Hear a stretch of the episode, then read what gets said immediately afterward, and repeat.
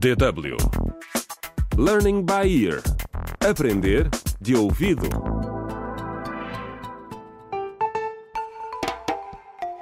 Contra o crime. Olá, bem-vindos ao sexto episódio da radionovela Contra o Crime Escola da Corrupção.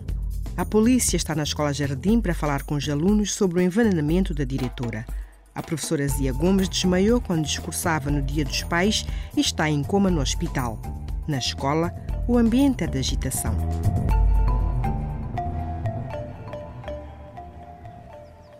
Depois de saberem que a diretora Gomes tinha sido envenenada e que a polícia queria interrogá-los, a maior parte dos alunos não se conseguia concentrar e não parava de falar nas aulas. Compreendia como se sentiam. Eu também precisava de uma pausa antes das aulas da tarde. Decidi dar uma volta pela escola. Quando cheguei ao campo de futebol, vi a Chica e a Cris, duas alunas de 16 anos do último ano. Estavam sentadas num banco de costas para mim, numa conversa tranquila mas animada. Aproximei-me devagar e escondi-me atrás de uma árvore. Eu sei que estão a pensar por que estaria ela a bisbilhotar a conversa de outras pessoas, mas quando se está numa missão como a minha, é um mal necessário. É preciso estar com o ouvido atento. Quando chegar o momento, prometo que vou explicar tudo. Chega!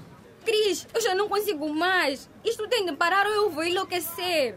Chica, sei como te sentes. Eu sinto mesmo. Mas o que podemos fazer? Não podemos contar a ninguém. Não visto o que ele disse. Se contarmos a alguém, ele chumba-nos. Claro que eu quero passar, mas. Então temos de fazer isto. Temos de continuar a ser simpáticas para ele não contar nada. E ninguém ia acreditar em nós. Um homem da idade do meu pai. O que diriam os meus pais se soubessem?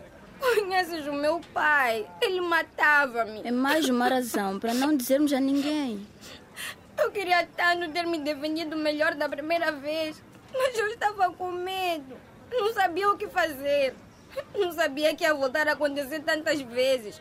Eu só queria que ele parasse. As duas jovens estavam muito perturbadas. Será que isto queria dizer o que eu estava a pensar? Fiquei com a impressão que alguém na escola estava a fazer chantagem com estas jovens e abusar delas em troca de boas notas. E eu só queria estar errada. Que pensamento repugnante. Queria falar com elas para descobrir a verdade. Tinha de ajudar estas jovens. Mas assim que elas me viram, fugiram. Oh, não fiquei surpreendida se as minhas suspeitas estavam corretas. Eu sabia exatamente o que elas estavam a passar. Já tinha estado naquela situação. Contra o crime.